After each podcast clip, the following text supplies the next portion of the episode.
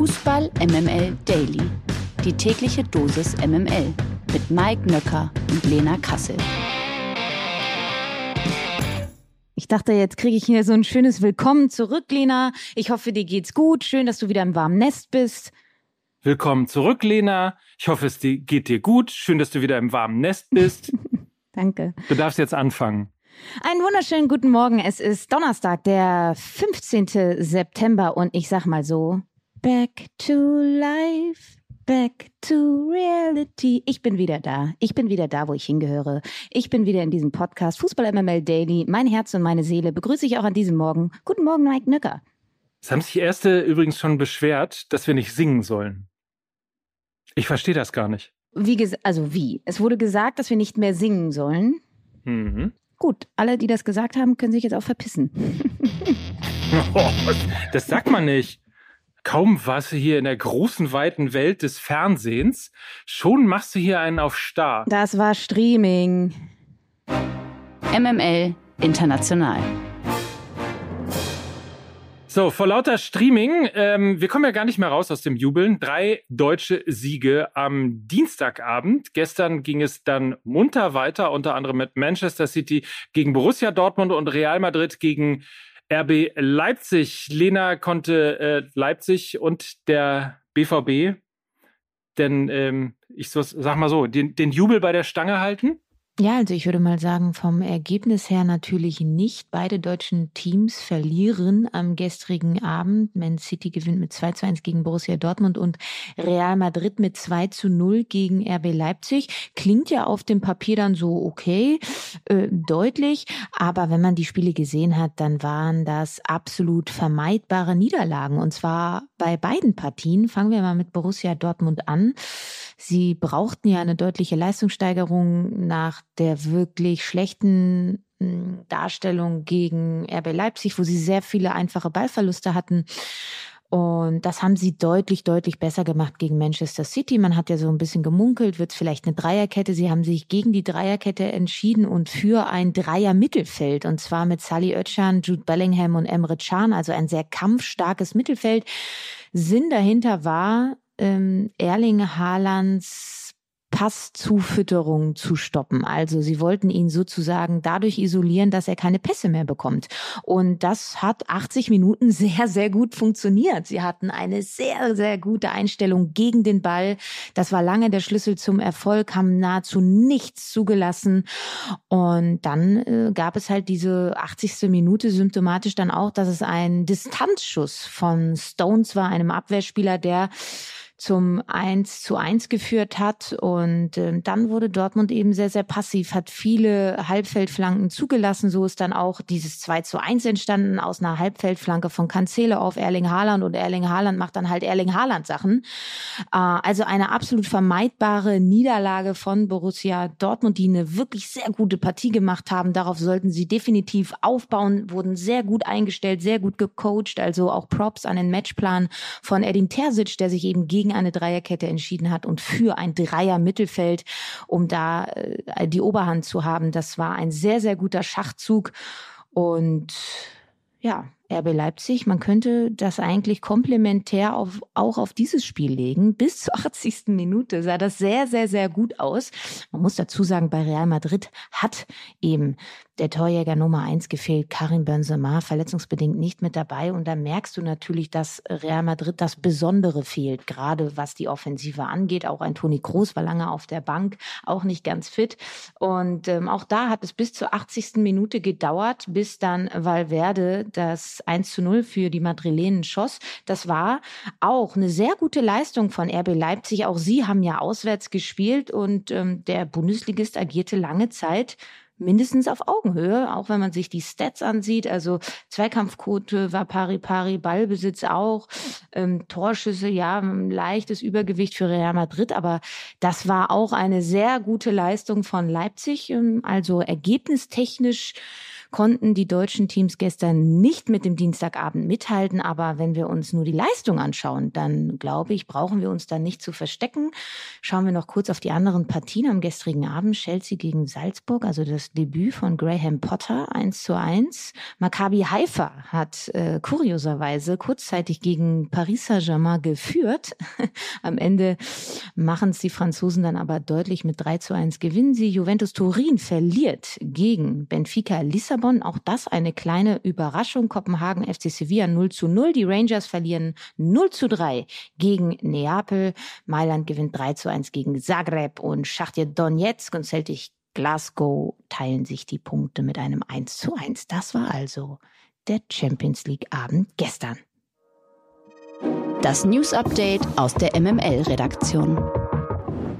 Ach, das sind die Momente, für die ich in diesem Podcast so brenne. Wir machen einen kleinen Bayern-Block. Juhu! Yeah! Was sein muss, muss sein, ist ja klar. Denn nach dem Champions League-Sieg der Bayern gegen den FC Barcelona gab es ordentlich Gesprächsbedarf. Fangen wir mal mit äh, einem, naja, Personalproblem an. Lucas Hernandez, der gegen Barca noch das 1 zu 0 Führungstor geköpft hat, wird im FC Bayern wochenlang fehlen. Der französische Innenverteidiger zog sich einen Muskelbündelriss im linken Adduktorenbereich zu und das sind mehrere Wochen Pause. Ungewöhnlich selbstkritisch gab sich nach dem Spiel Bayerns Nationalspieler Leroy Sané. Sané, der das zweite Tor des Abends schoss, wurde zehn Minuten vor Spielende für Jungspund Matthias Thiel ausgewechselt. Angekommen an der Trainerbank pfefferte ja, der Ex-Schalker in einem Affenzahn seine Trinkflasche auf den Boden und verschwand vorerst im Kabinentrakt. Nach dem Spiel erklärte er dann, dass die Flasche hinhalten musste, weil er trotz seines Tores und dem Sieg seiner Mannschaft nicht zufrieden mit seiner Leistung war. Zudem bedankte er sich bei den Verteidigern Verteidigern Upamecano und Hernandez für eine herausragende Defensivarbeit. Für Diskussionsstoff sorgten zudem die Fans des FC Bayern. Bekannt ist, dass der vergangene Spieltag der Premier League nach dem Tod von Queen Elizabeth II. abgesagt und verschoben worden ist. Der Champions League Spieltag hingegen sollte wie geplant stattfinden. Ist er auch mit einer Ausnahme. Das Heimspiel der Glasgow Rangers gegen SSC Neapel wurde von Dienstag auf den gestrigen Abend verlegt und die Auswärtsfans zudem ausgeschlossen. Laut UEFA seien stark eingeschränkte polizeiliche Ressourcen der Grund für den Fanausschluss. Aus Gründen der sportlichen Fairness, äh, wie es die UEFA nennt, sollen dann im Rückspiel der Gruppenphase auch keine Anhänger der Rangers mit nach Italien reisen dürfen. Die Münchner Fanszene solidarisierte sich mit den beiden Fanclubs und den beiden Clubs natürlich, die sich von dem UEFA-Urteil sehr enttäuscht zeigten und kritisierten den Europäischen Fußballverband in einem Banner. Die Ohrfeige. Die verpasste heute der neue Chelsea-Boss Todd Bowley. Nach dem Ausscheiden von Trainer Thomas Tuchel äußerte sich der Chelsea-Besitzer nun erstmals ausführlich zu dem Rausschmiss. Auf der Salt Conference in New York erklärte er, dass man sich nicht aufgrund von einzelnen Spielen oder Niederlagen gegen eine weitere Zusammenarbeit mit Tuchel entschieden habe. Vielmehr sei der Ursprung, dass Bowley das Gefühl hatte, dass mit dem deutschen Cheftrainer kein erfolgreiches Miteinander möglich sei, weswegen eine Trennung aus seiner Sicht nur folgerichtig war. Die Bild berichtete, dass ein großer Streitpunkt zwischen Bowley und Tuchel eine mögliche Verpflichtung von Superstar Cristiano Ronaldo im jüngst abgelaufenen Transferfenster der Punkt gewesen ist. So hätte Browley Ronaldo gerne in die englische Hauptstadt geholt, während Tuchel sein Veto gab. Er hatte offenbar die Sorge, dass Ronaldo das Teamgefüge seiner Mannschaft zerstören könnte. Ich habe noch eine lustige Geschichte für dich. Oh, jetzt bin ich gespannt. Sagen wir mal so. Man könnte vermuten, dass das mit dem Sport und der Erfahrung und so weiter und so fort jetzt nicht so weit herholt, weil er wollte ja unbedingt, dass äh, Chelsea zukünftig 4-4-3 spielt. Mhm. Also wir zählen zusammen, das sind dann zwölf Feldspieler. Das geht ja nicht so richtig. Jetzt hat er ähm, ein Interview gegeben und hat gesagt, dass äh, die Chelsea-Akademie Mo Salah und Kevin De Bruyne hervorgebracht hat. Spoiler Alert, Salah ist mit 22 zu Chelsea gewechselt und De Bruyne wurde bei Genk ausgebildet. ja, das sind halt, das ist halt, also tatsächlich sind das ja dann auch eher so Fleißkärtchen, die er nicht gesammelt hat. Ne? Da reicht halt einmal, so wie du jetzt, kurz das Internet anschmeißen und nochmal nachgucken, bevor man sowas raushaut. Also der, der Typ ist vielleicht auch einfach nur faul, aber klar, also da fehlt halt jedwedes fußballerisches Grundverständnis und dass das wirklich für jeden Trainer, der da jetzt hinkommt, ähm, sehr, sehr schwierig werden wird. Äh, das ist, glaube ich, auch ganz klar. Vielleicht dann auch nicht ganz so überraschend, dass sie sich jetzt einen Trainer holen, der noch ganz am Anfang seiner internationalen Karriere steht. Graham Potter, wir haben ja drüber gesprochen, der ähm, erst bei Brighton Hove Albion so richtig ins Scheinwerferlicht gerückt wurde, vorher wirklich nur eine Station, glaube ich, in Norwegen oder Schweden hatte. Also der ist vielleicht noch ein bisschen gefügiger, als es ein Thomas Tuchel ist, der ja auch ein Alpha-Männchen ist. Und man hat ja auch bei Dortmund gesehen, mit Aki Watzke hat das dann auch nicht so gut funktioniert. Dann stellt man sich da mal lieber einen Graham Potter hin, der ja winkt dann vielleicht eher mal was durch, anstatt ähm, ein kleines ähm, Tänzchen aufzuführen. Wobei man natürlich dazu sagen muss, also ich meine, ich habe es schon mehrfach gesagt, dass ich äh, Tuchel-Fan bin und auch glaube, dass äh, der BVB zwei Schalen mehr im Schrank hätte, wenn er dann länger Trainer gewesen wäre. Aber das mit dem erfolgreichen Miteinander, das jetzt wieder kritisiert wird, eben dass mit dem deutschen Cheftrainer kein erfolgreiches Miteinander möglich sei, so wird er ja zitiert. Das zieht sich jetzt ehrlicherweise natürlich aber auch langsam wie ein roter Faden durch die Karriere von Thomas Tuchel. Gewinner des Tages. Das könntet ihr heute sein. Richtig gehört. Passt genau auf, denn wir sprechen jetzt über den Bananenflanker Legendentag, auch wenn der erst in neun Tagen stattfindet.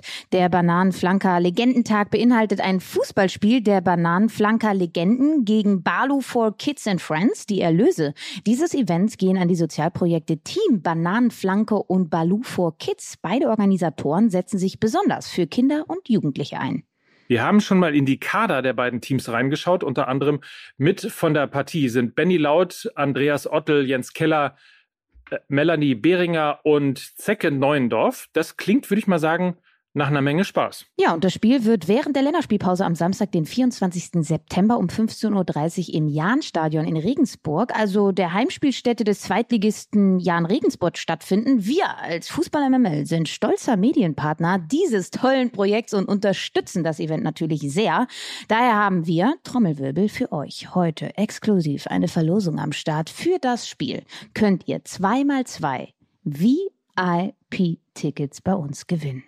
Und alles, was ihr dafür tun müsst, ist äh, bei Instagram uns zu folgen. Dann schreibt ihr uns eine Direktnachricht mit dem Wort Charity und mit etwas Glück sitzt ihr dann in der nächsten Woche auf der VIP-Tribüne des Jahn-Stadions. Natürlich könnt ihr auch über den Ticketshop von Jahn Regensburg Tickets für den Legendentag kaufen.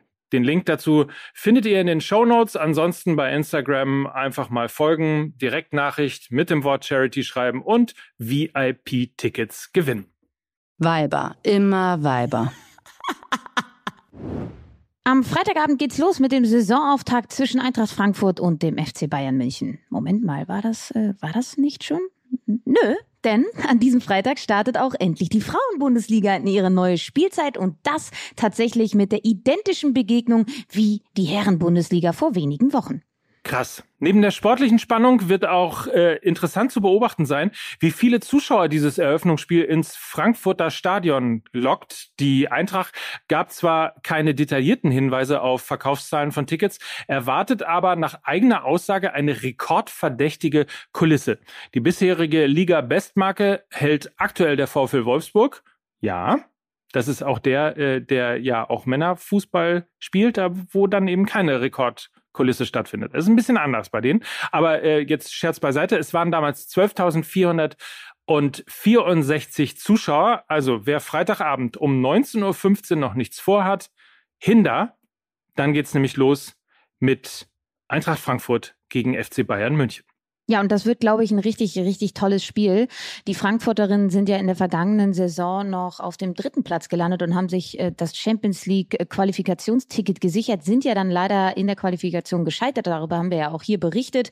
Aber sie sind eine sehr eingespielte Mannschaft, sind im großen Kern, bis auf die Torhüterin Merle Froms, die zum VfL Wolfsburg gewechselt ist, zusammengeblieben, haben äh, solche Spielerinnen wie Laura Freigang ähm, in ihr, ihrem Kader, die macht auch auf Social Media richtig viel Spaß, könnt ihr auch gerne mal da folgen. Und die Bayern sind äh, ein bisschen angesäuert ob der vergangenen Saison, weil da sind sie tatsächlich titellos geblieben. Alle Titel ähm, auf nationaler Ebene hat sich der VfL Wolfsburg gekrallt.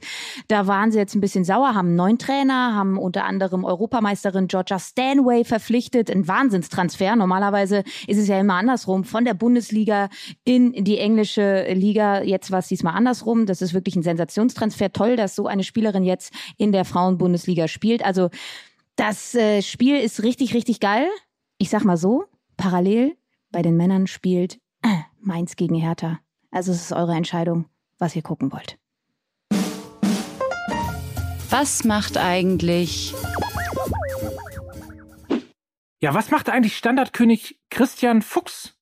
In Mainz und auf Schalke ist er Bundesliga-Liebhabern ein Begriff geworden, ehe er dann ja 2016 mit Leicester City die englische Meisterschaft holte und für eines der größten Wunder im modernen Fußball sorgte. Mittlerweile steht der Linksverteidiger in der amerikanischen MLS bei Charlotte FC unter Vertrag. Und überraschend ist nun, dass das Trikot von Christian Fuchs die zweitmeisten Verkaufszahlen aller Spieler aus der MLS hat. Also damit lässt er nur mal, um es mal so zu sagen, ne? aber das sind Spieler wie Chiellini, Insigne, Shakiri, äh, Douglas Costa, alle hinter ihm. Lediglich das Trikot von Gareth Bale, ähm, das ließ sich noch besser verkaufen. Das ist überraschend, finde ich jetzt mal so. Ja, total. Also generell die MLS, wir haben ja immer mal wieder die ein oder andere kuriose Geschichte hier, unter anderem, dass Sherondolo der Trainer von Chiellini ist was auch schon so komplett absurd ist. und jetzt, Christian Fuchs verkauft die zweitmeisten Trikots? Hä? Okay, also ähm, scheint eine ganz äh, interessante Liga zu sein, die MLS. Also ja, macht Spaß. da fällt mir gerade ein, amerikanischer Fußball. Da wollte ich auch noch mal ein Interview zu machen. Das machen wir auch noch mal. Ja. Demnächst hier in diesem Kino. Ähm, und bis dahin können wir noch verweisen auf morgen. Dann gibt's natürlich eine neue Folge, den Daily. Du hast gerade so den Zeigefinger gehoben. Warum? Das war nur unterstützend. Nochmal so. Ach, unterstützend. So, ich wollte so dich supporten. Nochmal so. Ja, da hast du so sehr guter Hinweis nochmal. Also, in diesem Sinne. Morgen gibt's eine neue Folge und ansonsten habt viel Spaß beim Sport, beim Fußball und vor allen Dingen viel wichtiger, einen schönen Tag. In diesem Sinne, Mike Nöcker. Und Lina Kassel für Fußball MML. Tschüssi. Tschüss. Dieser Podcast wird produziert von Podstars bei OMR.